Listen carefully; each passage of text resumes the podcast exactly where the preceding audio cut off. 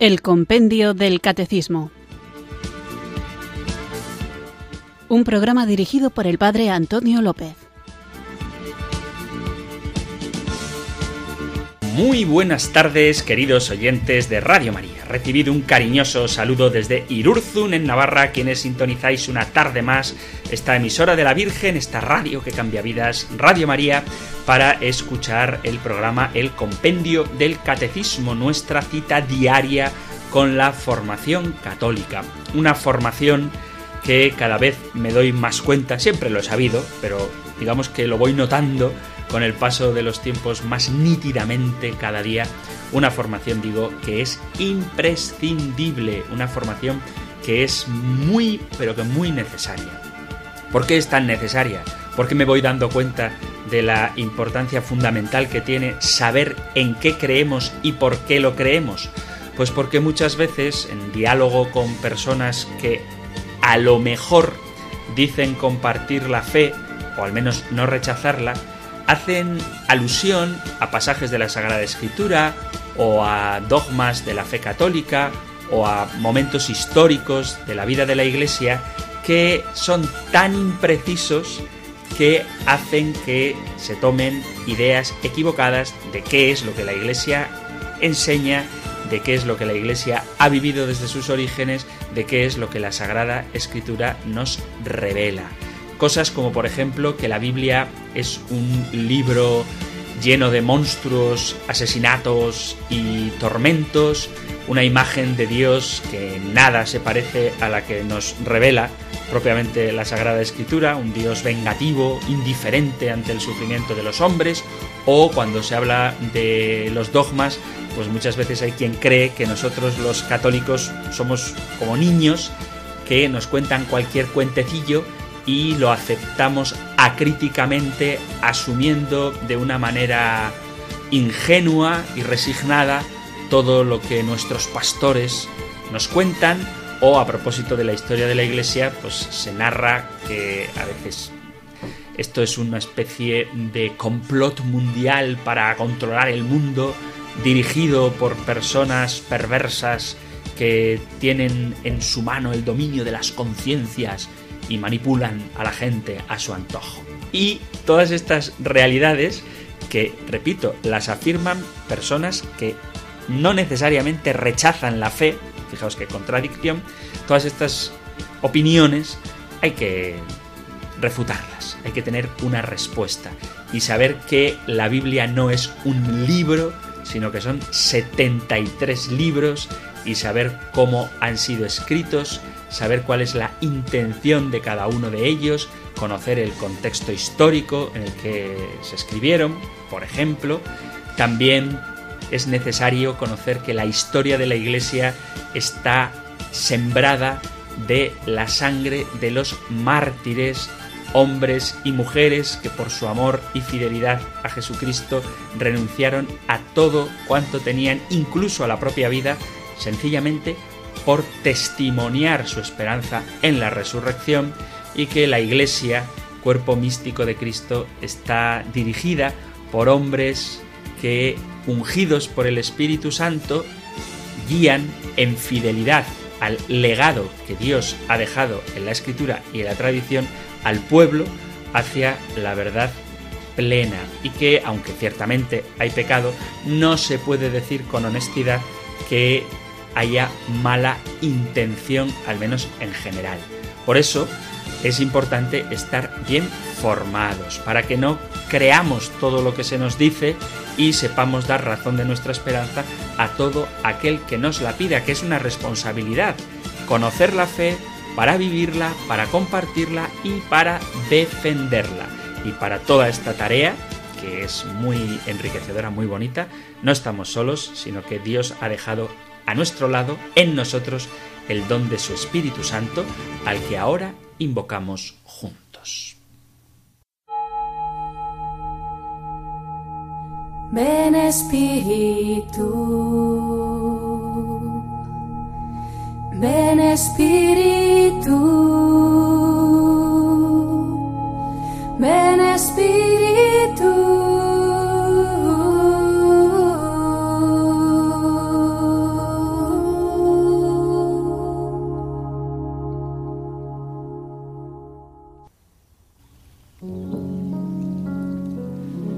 Ven, Espíritu Santo, como caricia que calma. Muchas cosas se revelan dentro de mí cada día, cosas que me molestan, que me inquietan, que me resienten.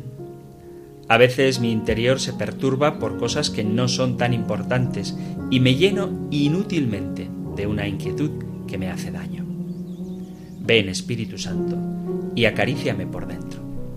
Pasa por esos sentimientos que se sublevan y cálmalos con tu caricia santa. Pasa por mi cuerpo lleno de tensiones y serénalo con tu caricia suave. Pasa por mi piel que se resiste a tantas cosas y apacíguala con tu caricia tierna. Pasa por mi corazón que se trastorna y aquíétalo con tu caricia tibia. Pasa por mis pensamientos que se alborotan y tranquilízalos con tu caricia delicada. Pasa por mis afectos que me queman y apágalos con tu caricia fresca. Ven, Espíritu Santo, acaricia lentamente todo mi ser y con esa caricia divina pacifica, sosiega, aplaca, suaviza. Ven, Espíritu Santo. Amén.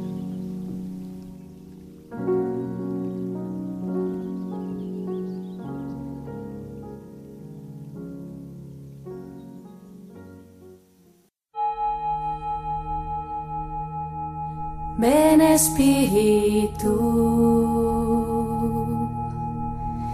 ven Espíritu,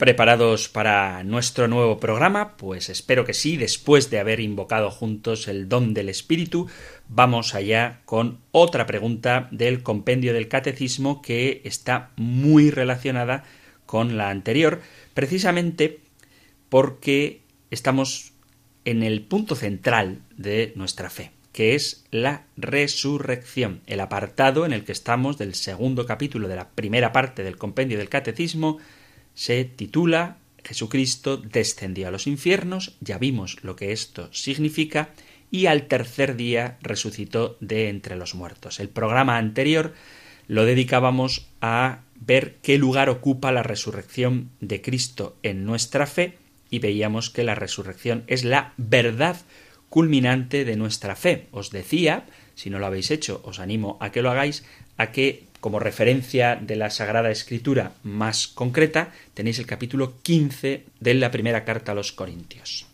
donde San Pablo dice con toda claridad que si Cristo no ha resucitado, vana es nuestra esperanza y que somos los más desdichados de todos los hombres. Esto es lo que veíamos, muy resumido, pero es tan sencillo que se puede resumir fácil. ¿Qué lugar ocupa la resurrección de Cristo en nuestra fe? Es la verdad culminante de nuestra fe. Y en esta gran verdad se sostiene todo. Y esta verdad es lo que da sentido a todo. A la predicación de Jesús, a sus milagros y de manera particular a su pasión y muerte, siempre asociadas a su resurrección. Y en la resurrección de Cristo es donde encontramos también nosotros la esperanza de resucitar juntamente con Él. Así que damos otro paso en el recorrido por las preguntas del compendio del catecismo y lo que vamos a tratar hoy lo encontráis en los puntos del 639 al 644 y del 656 al 657 del Catecismo Mayor. Escuchamos ahora la pregunta número 127 del compendio del Catecismo.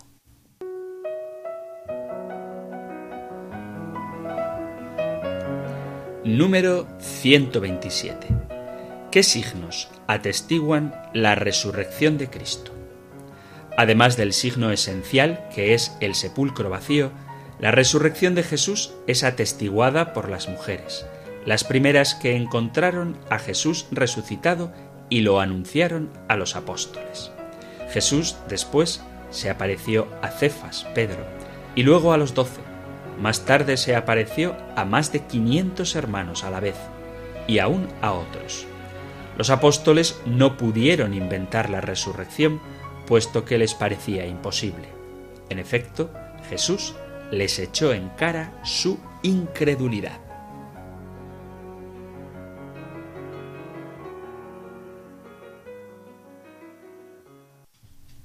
Está fuera de toda duda que Jesús enseña que la vida no termina cuando el cuerpo muere. Es decir, que Jesús cree que hay vida más allá de la muerte. Por dar solo algunos pasajes, en el capítulo 11 del Evangelio de San Juan, el propio Cristo nos dice así, Juan 11, leo desde el versículo 20, es el episodio de la resurrección de Lázaro, Juan 11, 20, cuando Marta se enteró de que llegaba Jesús, salió a su encuentro, mientras María se quedó en casa. Y dijo Marta a Jesús, Señor, si hubieras estado aquí, no habría muerto mi hermano. Pero aún ahora sé que todo lo que pidas a Dios, Dios te lo concederá. Jesús le dijo, Tu hermano resucitará. Marta respondió, Sé que resucitará en la resurrección en el último día. Jesús le dijo, Yo soy la resurrección y la vida. El que cree en mí, aunque haya muerto, vivirá, y el que está vivo y cree en mí, no morirá para siempre. ¿Crees esto? Ella le contestó Sí, Señor. Yo creo que tú eres el Cristo, el Hijo de Dios, el que tenía que venir al mundo. Y otro pasaje donde queda muy clara la esperanza, la confianza, la certeza que tiene Jesús de la resurrección es precisamente el polémico diálogo que tiene Jesús con los saduceos. Leo Evangelio de San Mateo, capítulo 22, versículos a partir del 23. En aquella ocasión se le acercaron unos saduceos, los que dicen que no hay resurrección, y le preguntaron Maestro, Moisés mandó que cuando uno muere sin hijos, su hermano se case con la viuda para dar descendencia a su hermano. Pues bien, había entre nosotros siete hermanos. El primero se casó, murió sin hijos, y dejó su mujer a su hermano. Lo mismo pasó con el segundo y con el tercero hasta el séptimo. Después de todos murió la mujer. Cuando llegue la resurrección, ¿de cuál de los siete será mujer? Porque los siete han estado casados con ella. Les contestó Jesús Estáis equivocados porque no entendéis las escrituras ni el poder de Dios. Cuando resuciten, ni los hombres se casarán, ni las mujeres tomarán esposo. Serán como ángeles en el cielo. Y a propósito de la resurrección de los muertos, ¿no habéis leído lo que os dice Dios?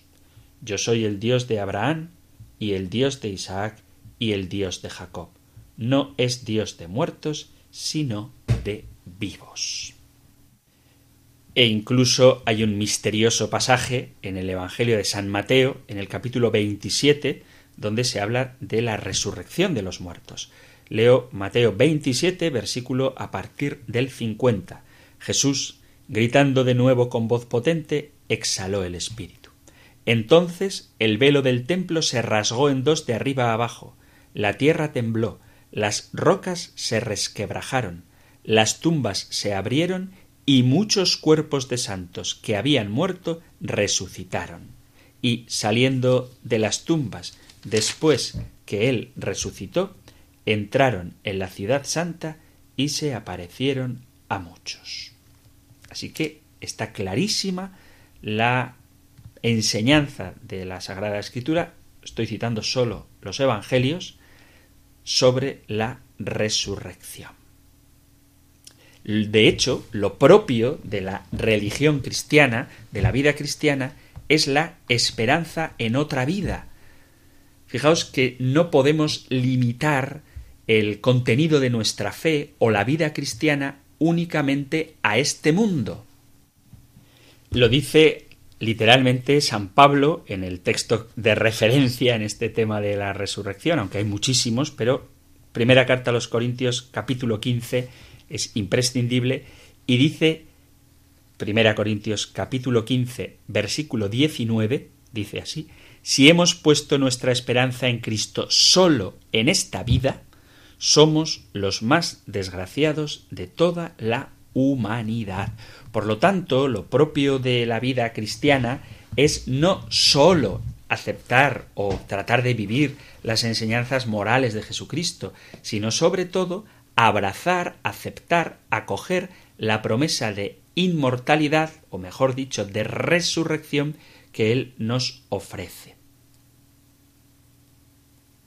Lo propio de la vida cristiana, lo propio de la esperanza, la virtud teologal de la esperanza, no es simplemente esperar a que sucedan cosas que nos favorezcan, sino sobre todo esperar la vida nueva de resucitados que Cristo nos ha ganado precisamente con su muerte y resurrección. Jesús, resucitado, son múltiples los pasajes de la Sagrada Escritura que nos lo cuentan, se aparece durante cuarenta días a sus discípulos, aparte de esa multitud que cita la carta a los Corintios en el capítulo 15, e incluso comen con él. Ahora bien, hay que hacerse la pregunta, ¿esto es realmente algo que sucedió históricamente o es algo que con el paso del tiempo ha ido creciendo y se ha formado una idea espiritual que no aconteció en el tiempo. Esto es algo que tenemos que plantearnos sin miedo. Hay evidencia de que Jesús resucitó.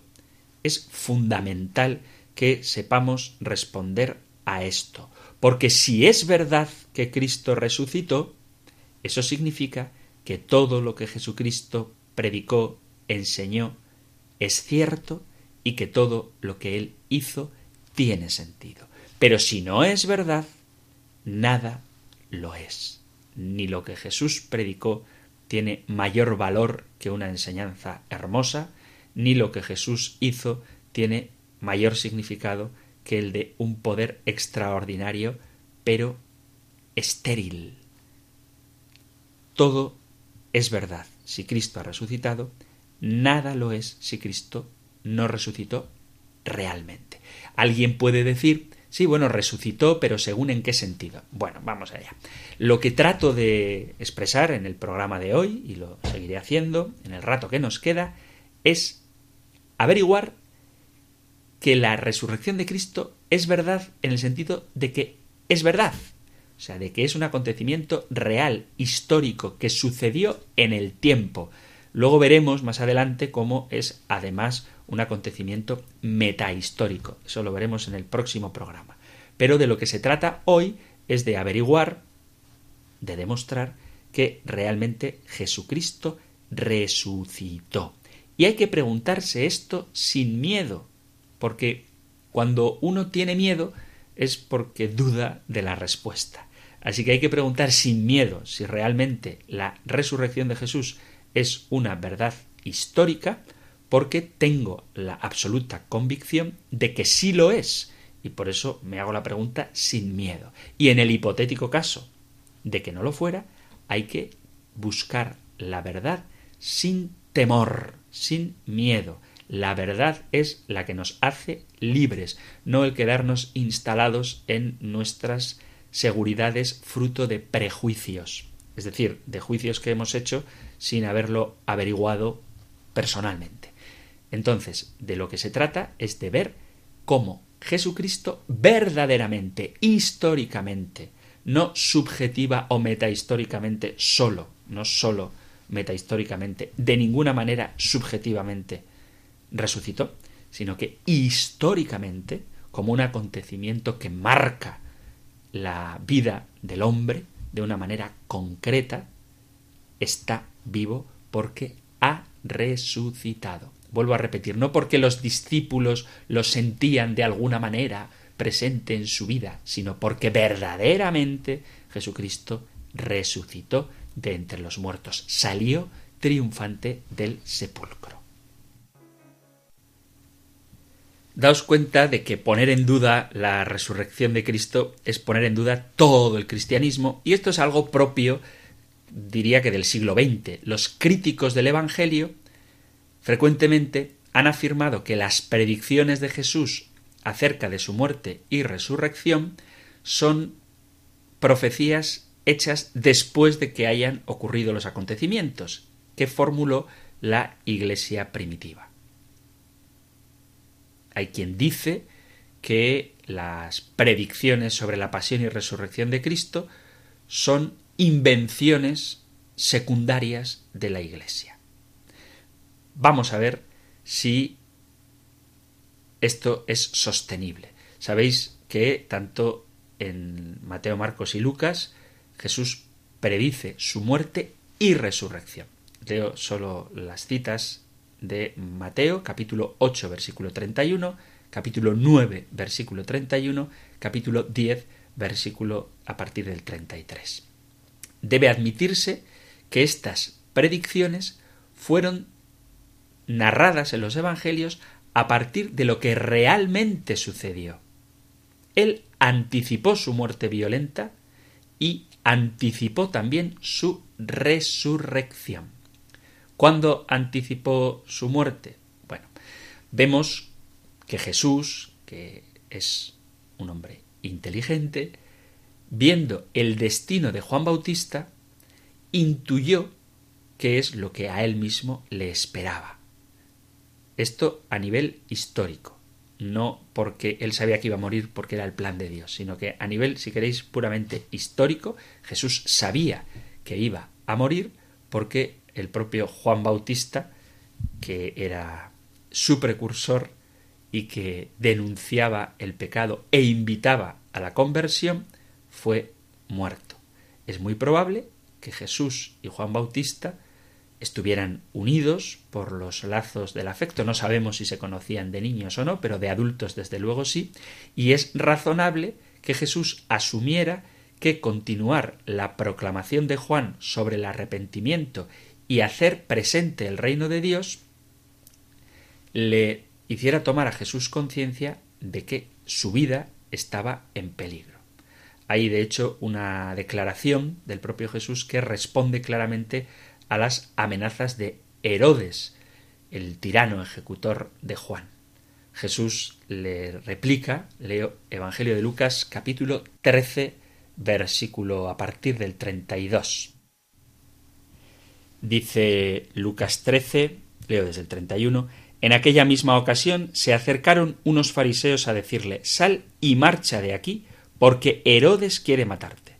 Y les dijo, id y decidle a ese zorro, Mira, yo arrojo demonios y realizo curaciones hoy y mañana, y al tercer día mi obra quedará consumada. Pero es necesario que camine hoy y mañana y pasado, porque no cabe que un profeta muera fuera de Jerusalén. Jerusalén, Jerusalén, que matas a los profetas y apedreas a los que se te envían. ¿Cuántas veces he querido reunir a tus hijos como la gallina reúne a sus polluelos bajo las alas, y no habéis querido? Jesús sabe que va a morir y lo expresa en la parábola de los viñadores homicidas del capítulo 12 de San Marcos, donde precisamente justo antes, en el capítulo 11, habla de Juan Bautista. Leo desde el capítulo 11, versículo 27. Volvieron a Jerusalén y mientras pasaba por el templo se le acercaron los sumos sacerdotes, los escribas y los ancianos y le decían ¿Con qué autoridad haces esto? ¿Quién te ha dado semejante autoridad para hacer esto? Jesús les replicó Os voy a hacer una pregunta, y si me contestáis os diré con qué autoridad hago esto. ¿El bautismo de Juan era del cielo o de los hombres? Contestadme. Se pusieron a deliberar. Si decimos que del cielo, dirá ¿y por qué no le habéis creído? Pero ¿cómo vamos a decir que es de los hombres? Temían a la gente porque todo el mundo estaba convencido de que Juan era un profeta. Y respondieron a Jesús No sabemos. Jesús les replicó Pues tampoco yo os digo con qué autoridad hago esto. Y comienza, seguido a esta alusión a Juan el Bautista, la parábola de los viñadores homicidas. Un hombre plantó una viña, la rodeó con una cerca, cavó un lagar, construyó una torre, la arrendó a unos labradores y se marchó lejos.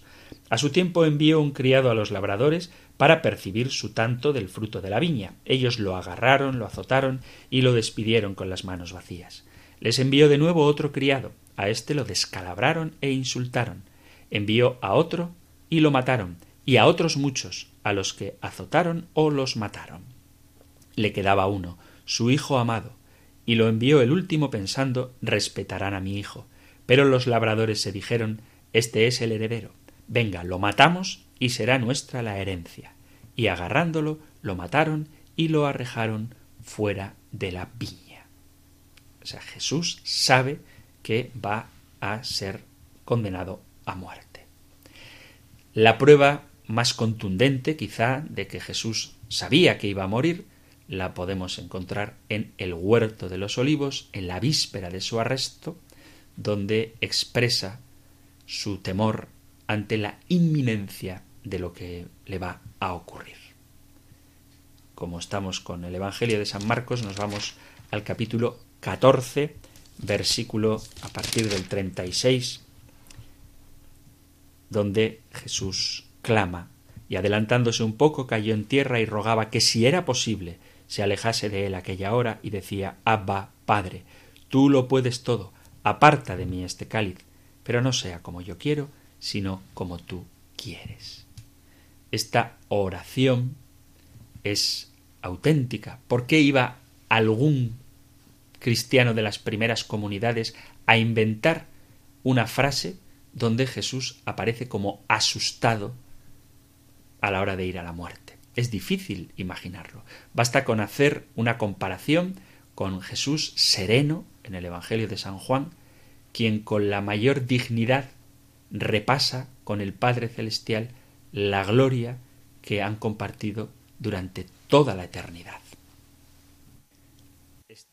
Esta oración, donde Jesús está sereno, recordando lo que vive junto al Padre, está en el capítulo 17 del Evangelio de San Juan. Padre, ha llegado la hora, glorifica a tu Hijo para que tu Hijo te glorifique a ti y por el poder que tú le has dado sobre toda carne, dé vida eterna a todos los que le has dado. Esta es la vida eterna, que te conozcan a ti, único Dios verdadero, y a tu enviado Jesucristo. Yo te he glorificado sobre la tierra, he llevado a cabo la obra que me encomendaste, y ahora, Padre, glorifícame junto a ti, con la gloria que yo tenía junto a ti antes que el mundo existiese.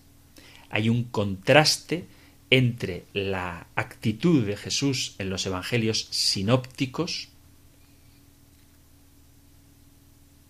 y la actitud de Jesús en el evangelio de Juan. De hecho, aun en la muerte, según el evangelio de San Juan, Jesús conserva la calma y la dignidad, proclamando en la cruz, capítulo 19, versículo 30 del evangelio de San Juan, todo está cumplido.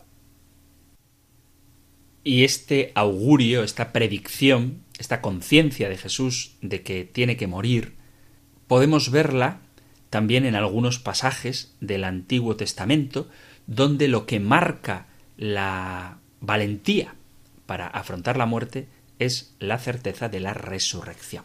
Por ejemplo, en el capítulo 7 del libro de los Macabeos, un texto precioso del segundo libro de Macabeos, dice así Sucedió también que arrestaron a siete hermanos con su madre. El rey los hizo azotar con látigos y nervios para forzarlos a comer carne de cerdo prohibida por la ley. Uno de ellos habló en nombre de los demás. ¿Qué pretendes sacar de nosotros? Estamos dispuestos a morir antes que quebrantar la ley de nuestros padres. El rey, fuera de sí, ordenó poner al fuego sartenes y calderas. Cuando ya abrasaban, mandó que cortaran la lengua al que había hablado en nombre de los demás, que le arrancaran el cuero cabelludo y que le amputasen las extremidades en presencia de sus demás hermanos y de su madre. Cuando el muchacho quedó totalmente inutilizado, pero respirando todavía, mandó que lo acercaran al fuego y lo frieran en la sartén. Mientras el humo de la sartén se difundía lejos, los demás hermanos, junto con su madre, se animaban mutuamente a morir con generosidad y decían El Señor Dios vela y con toda seguridad se apiadará de nosotros, como atestigua Moisés en el cántico de protesta. Se compadecerá de sus siervos. Cuando el primero murió, llevaron al segundo al suplicio, y después de arrancarle la piel de la cabeza con los cabellos, le preguntaban ¿Vas a comer antes de que tu cuerpo sea torturado miembro a miembro? Él, respondiendo en su lengua patria, dijo No. Por ello, también éste sufrió a su vez una tortura como el primero. y estando a punto de morir dijo Tú, malvado, nos arrancas la vida presente, pero cuando hayamos muerto por su ley, el Rey del universo nos resucitará para una vida eterna. Después se burlaron del tercero, cuando le pidieron que sacara la lengua. Lo hizo enseguida y presentó las manos con gran valentía, y habló dignamente. Del cielo las recibí, y por sus leyes las desprecio. Espero recobrarlas del mismo Dios. El rey y su corte se asombraron del valor con que el joven despreciaba los tormentos. Cuando murió éste, torturaron de modo semejante al cuarto. Y cuando estaba a punto de morir, dijo Vale la pena morir a manos de los hombres cuando se tiene la esperanza de que Dios mismo nos resucitará. Tú, en cambio, no resucitarás para la vida. Enseguida llevaron al quinto y se pusieron a atormentarlo.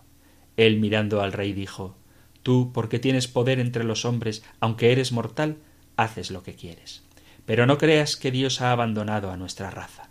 Espera un poco, y verás cómo su gran poder te atormentará a ti y a tu descendencia. Después de éste llevaron al sexto, que estando a punto de morir decía No te hagas ilusiones, pues nosotros padecemos por nuestra propia culpa. Por haber pecado contra nuestro Dios nos suceden cosas extrañas pero no pienses que quedarás impune tú que te has atrevido a luchar contra Dios. En extremo admirable y digna de recuerdo fue la madre, quien, viendo morir a sus siete hijos en el espacio de un día, lo soportó con entereza, esperando en el Señor. Con noble actitud, uniendo un temple viril a la ternura femenina, fue animando a cada uno y les decía en su lengua patria Yo no sé cómo aparecisteis en mi seno yo no os regalé el aliento ni la vida, ni organicé los elementos de vuestro organismo. Fue el Creador del universo quien modela la raza humana y determina el origen de todos. Él, por su misericordia, os devolverá el aliento y la vida, si ahora os sacrificáis por su ley.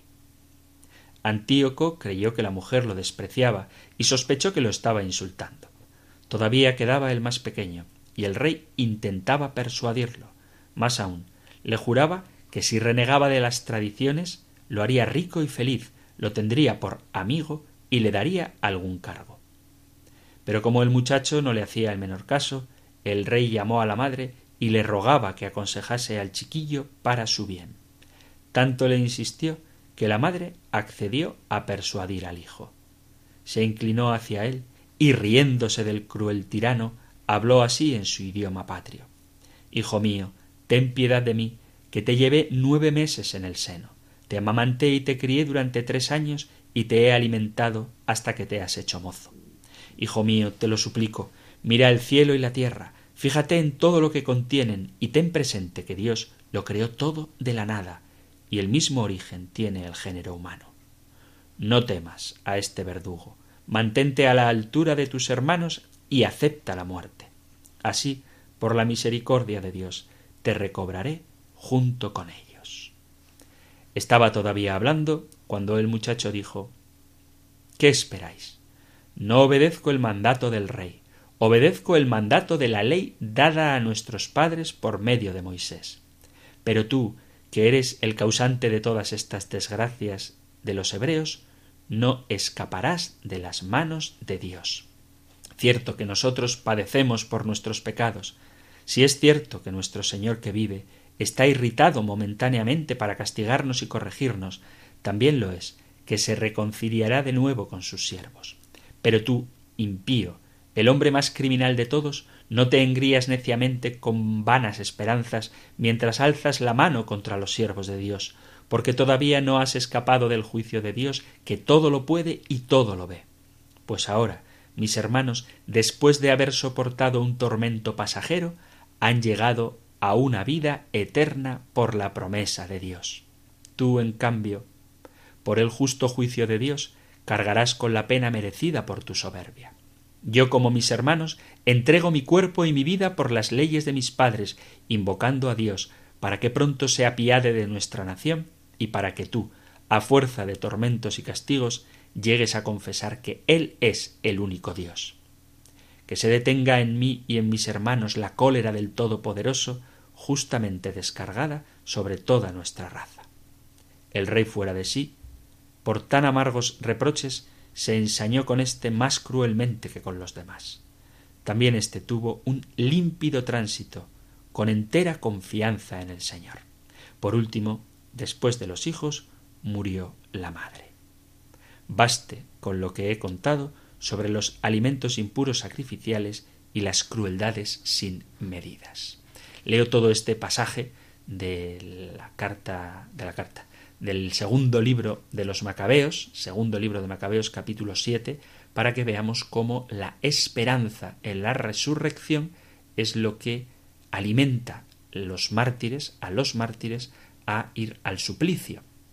Esto es una prefiguración de que Jesús se ofrece por nuestra salvación en cumplimiento de la voluntad del Padre con la esperanza, con la certeza de la resurrección. Pero lo que estoy tratando de mostrar es cómo Jesús augura su propia muerte y que esto no se puede entender como una invención de las primeras comunidades cristianas, puesto que Jesús, a diferencia de en el Evangelio de Juan, en los sinópticos, aparece angustiado ante la idea de morir, que él sabe que va a suceder.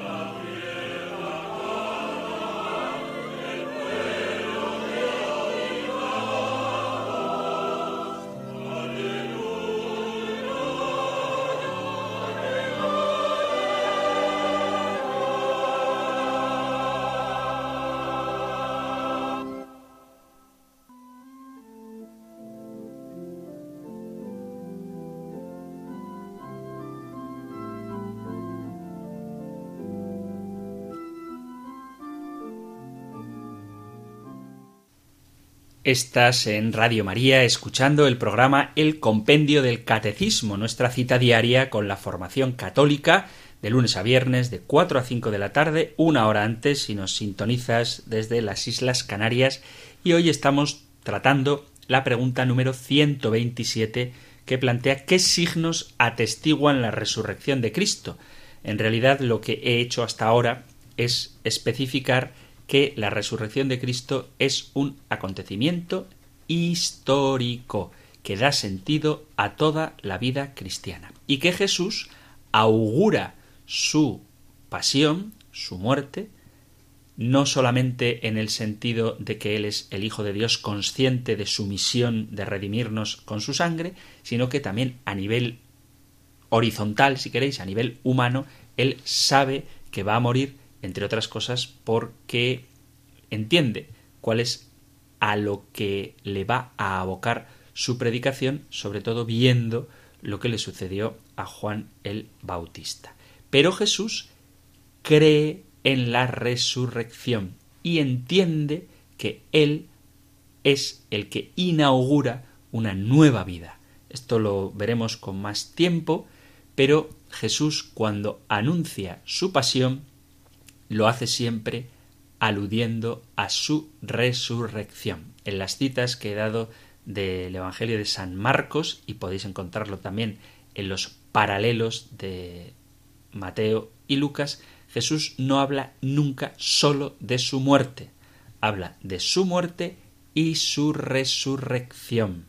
Porque, vuelvo a insistir, si solo hubiera muerto y no hubiera resucitado, todo lo demás carecería de sentido.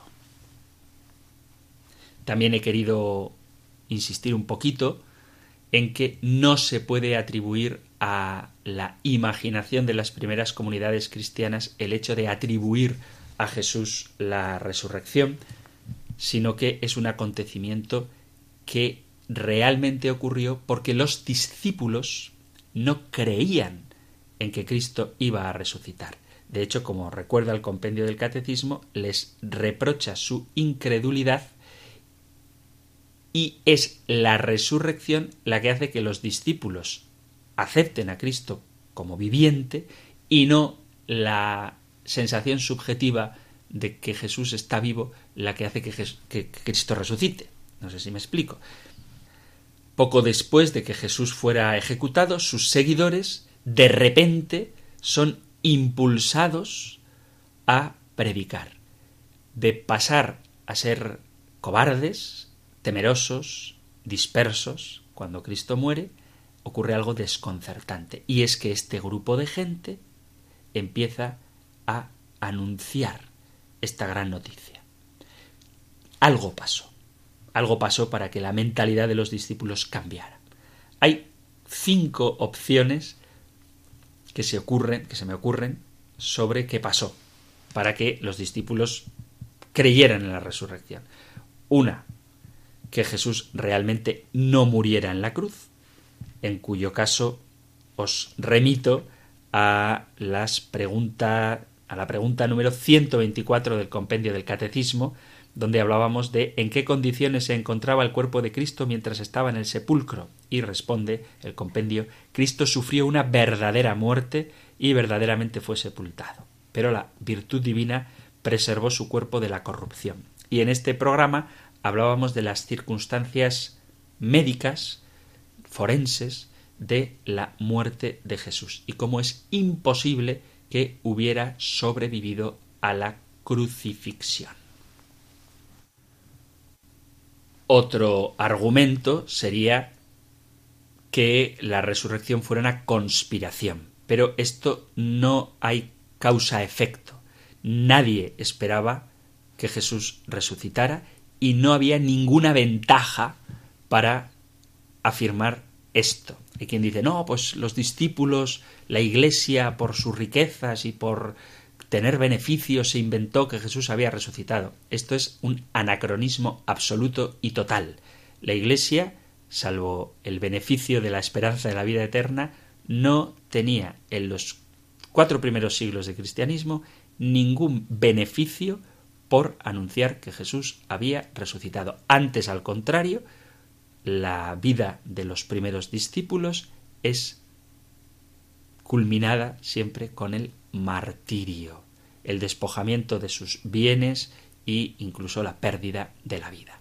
Otra opción sería que los discípulos estuvieran alucinando, cosa que tampoco se entiende, no se puede sostener, porque los discípulos no creían. Incluso cuando lo veían les costaba creer y comieron con Jesús. Y no es un fantasma, dice literalmente. Tocad mis manos, ved que un fantasma no tiene. Es famoso el episodio de Tomás, que no estaba presente y Jesús vuelve a aparecerse. La alucinación colectiva no es una realidad que se pueda dar de manera que tantos testigos verificasen la presencia de Jesús resucitado.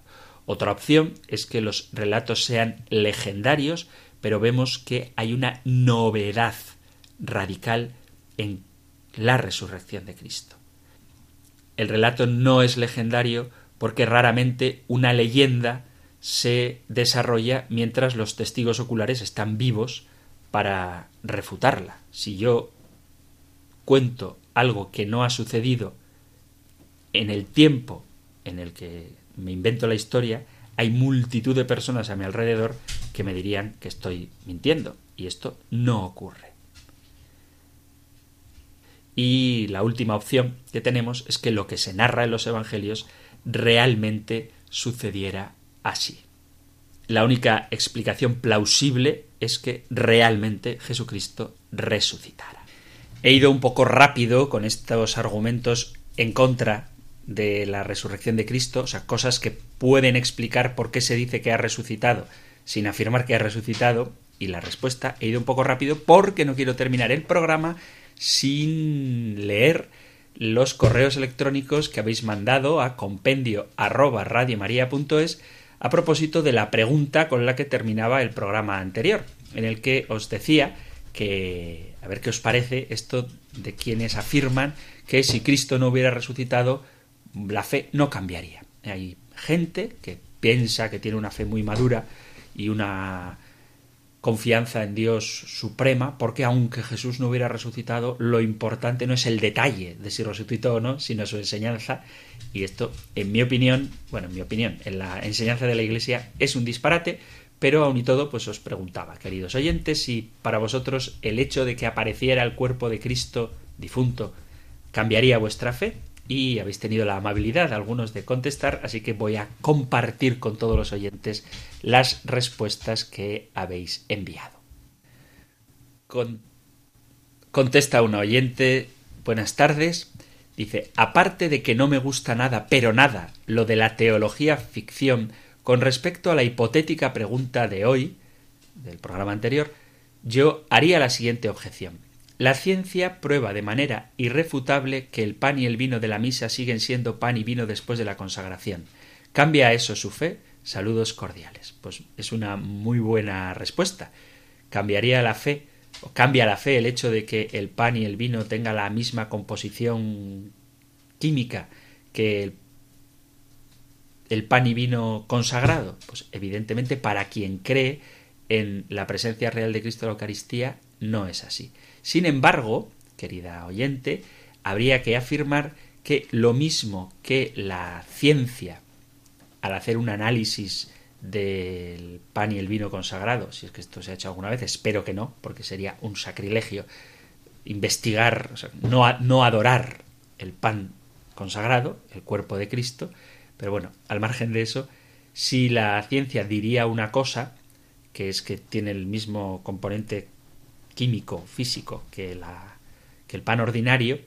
Sin embargo, digo, la resurrección de Cristo, desde el punto de vista de la ciencia histórica, sí que se puede demostrar. Y con el favor de Dios, haremos lo propio en el próximo programa, que veremos que la resurrección es un acontecimiento histórico y metahistórico, pero también histórico.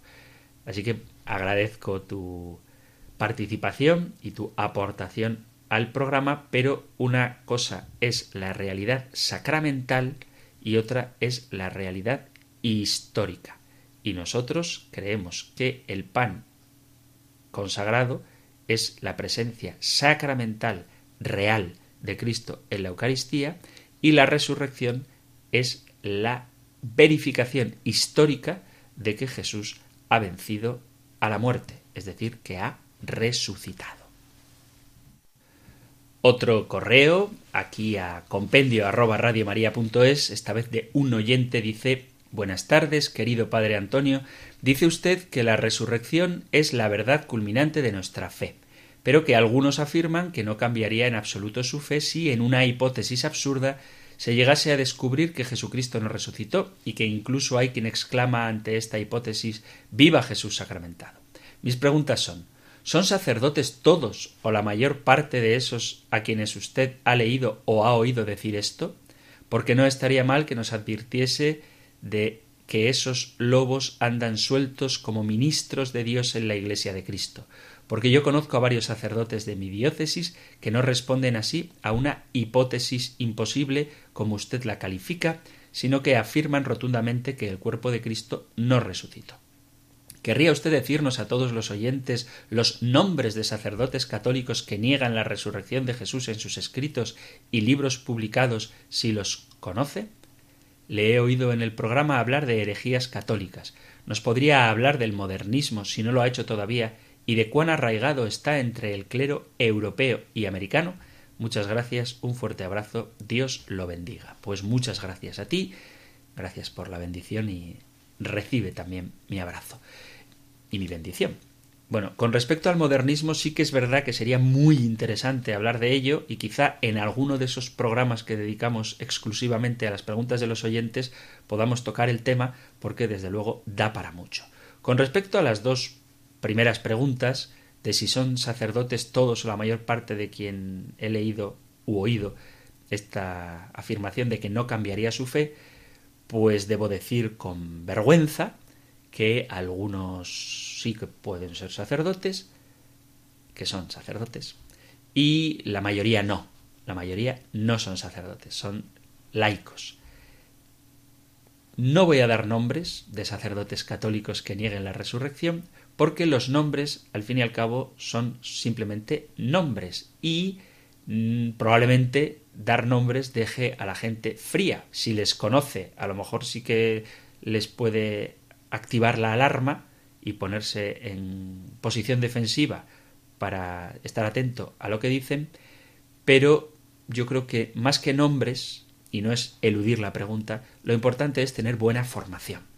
Es decir, si tú sabes cuál es la doctrina católica, si tú sabes lo que la Iglesia enseña, has de saber que cualquiera que niega las verdades que la Iglesia enseña, pues está fuera de la enseñanza de la Iglesia. No importa su nombre. Eh, entonces, más que dar los nombres, yo lo que haría sería invitar a formarse bien y a saber qué es lo que la Iglesia enseña y a saber responder cuando eventualmente nos encontremos con personas que niegan las verdades reveladas tal y como, las como la Iglesia Católica las enseña. Entonces, nombres, personalmente, creo que es mejor evitar, a no ser que en algún momento determinado haya algún autor que se haya hecho muy famoso, cuyos libros, escritos o charlas se estén difundiendo demasiado y a lo mejor sí que habría que puntualizar que hay que tener cuidado con él. Pero el problema de los nombres es que se mezcla el afecto que le puedes tener, el cariño, la simpatía que te proporciona, que te inspira y que a lo mejor te cierra a una lectura objetiva de sus enseñanzas. Cuando alguien te cae muy bien, y es que el, ser humano es complejo, pues a lo mejor no te gusta que hablen mal de su doctrina y te vas a tomar como un ataque personal lo que en realidad no lo es. Y por lo tanto, en vez de dar nombres, lo que yo haría sería invitar, animar a una correcta formación. Y para eso está, entre otros muchos, este programa del compendio del catecismo. Si tú sabes lo que la Iglesia enseña, sabes responder a quien se opone a su doctrina. Y creo que esta es la mejor herramienta para que nadie se sienta atacado, para que nadie se sienta herido y para que nadie se quede engañado.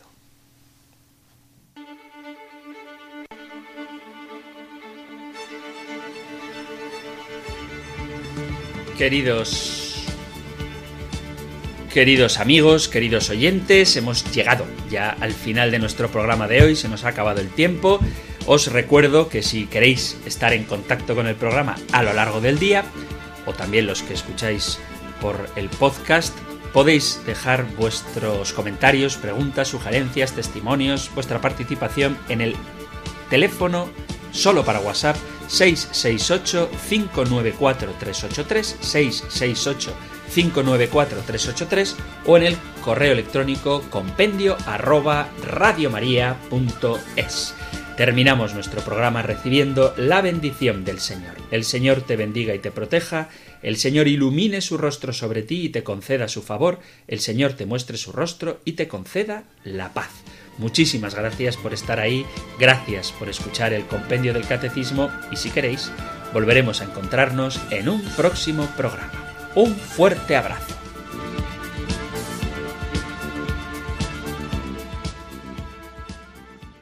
El Compendio del Catecismo.